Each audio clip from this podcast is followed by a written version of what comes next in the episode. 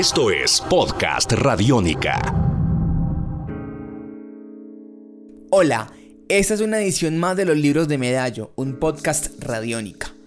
Para esta entrega nos hemos dedicado a indagar en la crónica literaria, un género que puede ser considerado un híbrido ya que toma elementos por igual del periodismo y la literatura. Además, tiene la virtud de ser una especie de postal escrita de un hecho o de un lugar, gracias a su riqueza en detalles y contextos.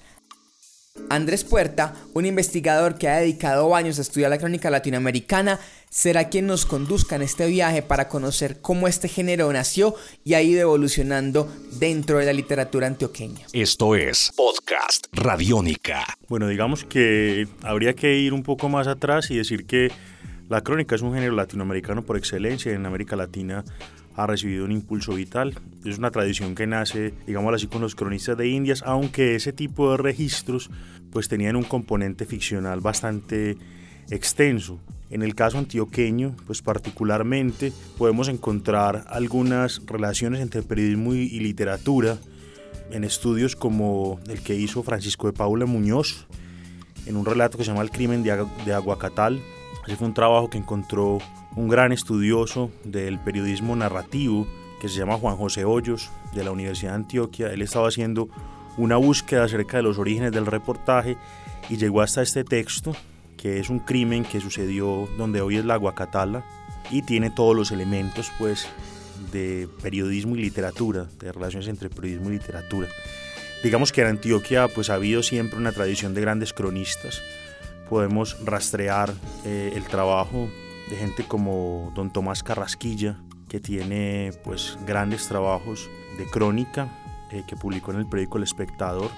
Y en la contemporaneidad pues ha habido grandes escuelas de, periodismo como fue el periódico El Mundo en la década del 80, la revista La Hoja en la década de los 90 y, y principios del 2000. Últimamente ha habido experiencias muy significativas como la experiencia de Universo Centro y dentro del ámbito universitario, pues cabe destacar el trabajo que ha realizado el periódico de la urbe. Podcast Radiónica.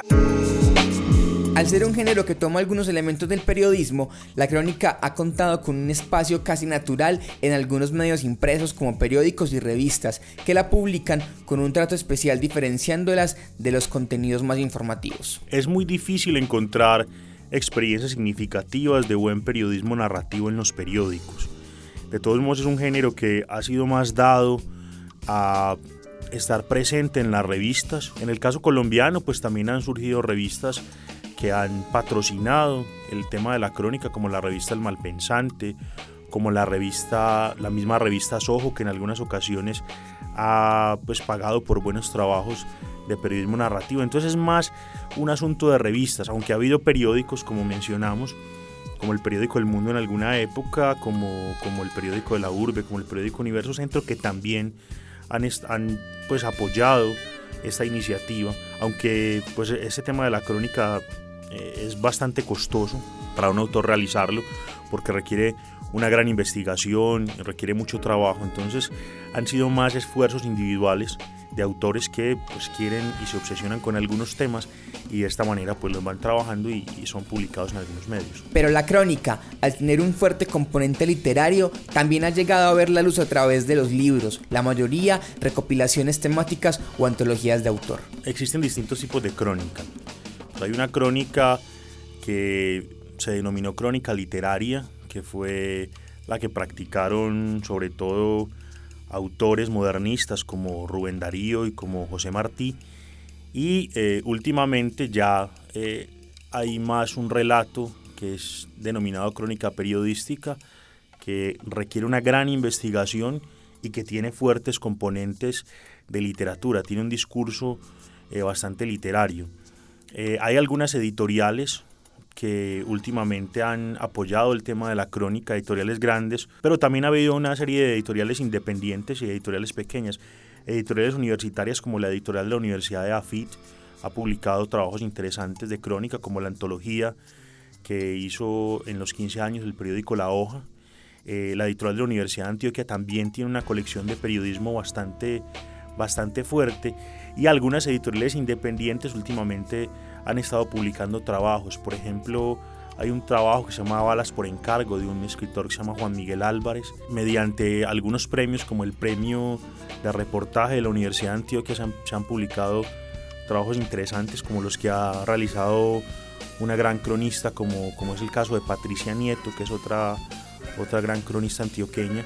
Entonces hay una, hay una, una serie de esfuerzos de editoriales grandes y editoriales universitarias y editoriales, eh, digámoslo así, más pequeñas que han pues, publicado trabajos que me parecen muy importantes en periodismo narrativo y en el caso de la crónica. Esto lo necesita tu cabeza. Podcast Radiónica. Esto lo necesita tu cabeza.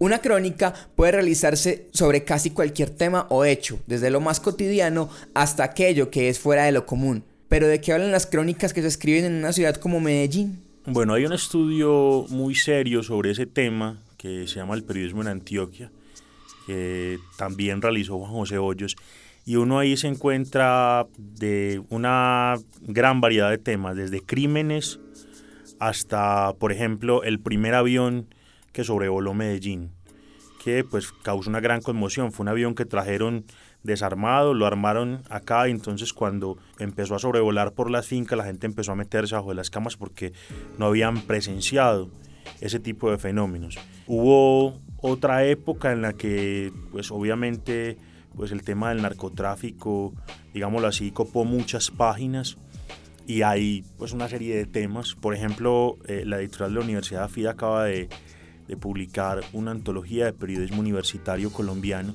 y en esa antología se puede ver una serie de temas que se repiten. El tema de la violencia es un tema recurrente, el tema del narcotráfico es un tema recurrente, pero hay otra serie de temas que también se tocan. Lo homosexual es un, es un tema que tiene bastante acogida en, en la crónica. Ahorita, por ejemplo, hay una tendencia a hablar acerca de comida, también en, dentro de la temática de la crónica. Entonces hay una serie de temáticas que, que, son, digámoslo así, reiterativas. La nostalgia por los medios de transporte también se hace presente en esas crónicas que, que ahorita se cuentan. Esto es Podcast Radiónica. Estos relatos son como una fotografía escrita del entorno que documentan, y la ciudad como espacio, con sus transformaciones, no ha estado exenta de ser narrada. Es bastante, bastante fuerte ese tema de dejar huella de la ciudad, porque justamente la crónica es una manera de dejar huella de una sociedad en una época. La crónica se convierte en una manera de hacer historia desde, su concepción, desde su inicio. Entonces, de esa misma manera, en Medellín se han hecho grandes esfuerzos por dejar huella y por retratar la sociedad que se está viviendo, las culturas urbanas, están pues ciertas manifestaciones eh, artísticas que también se pueden ver reflejados de la ciudad. Entonces, si usted se pone a mirar, por ejemplo, una antología como la, la antología de de la, de la revista La Hoja, pues se va a encontrar ahí el tipo de, de, ciudad que había en ese momento en Medellín. Y si usted mira, por ejemplo, el libro que publicó hace el año pasado, Universo Centro, también se va a encontrar con esa transformación urbana y esa transformación social que ha habido Medellín en, en, en los años. Entonces, la crónica se convierte en un escenario, en un espacio para retratar esa sociedad en la que vivimos. Tus oídos se abren. Tus oídos se abren. Podcast Radiónica. Finalmente, y a modo de reflexión, este es el compromiso de toda buena crónica, según Andrés Puerta, nuestro invitado de hoy. La crónica tiene un compromiso muy grande porque necesita una investigación supremamente rigurosa. La crónica además tiene un compromiso con no aburrir al lector. Es uno de los grandes compromisos que tiene la crónica. Entonces la crónica tiene que ser entretenida y esa combinación de algo que tenga mucha información, que sea entretenida, que además te enseñe algo y que esté bien escrita es bastante difícil de conseguir. Podcast Radiónica. Hasta aquí esta edición de los libros de Medallo, un podcast Radiónica. Mi nombre es Sebastián Martínez y nos escuchamos en una próxima entrega para explorar más acerca de la literatura creada entre estas montañas. Salva tu mundo, usa Radiónica. Esto es Podcast Radiónica. Podcast Radiónica.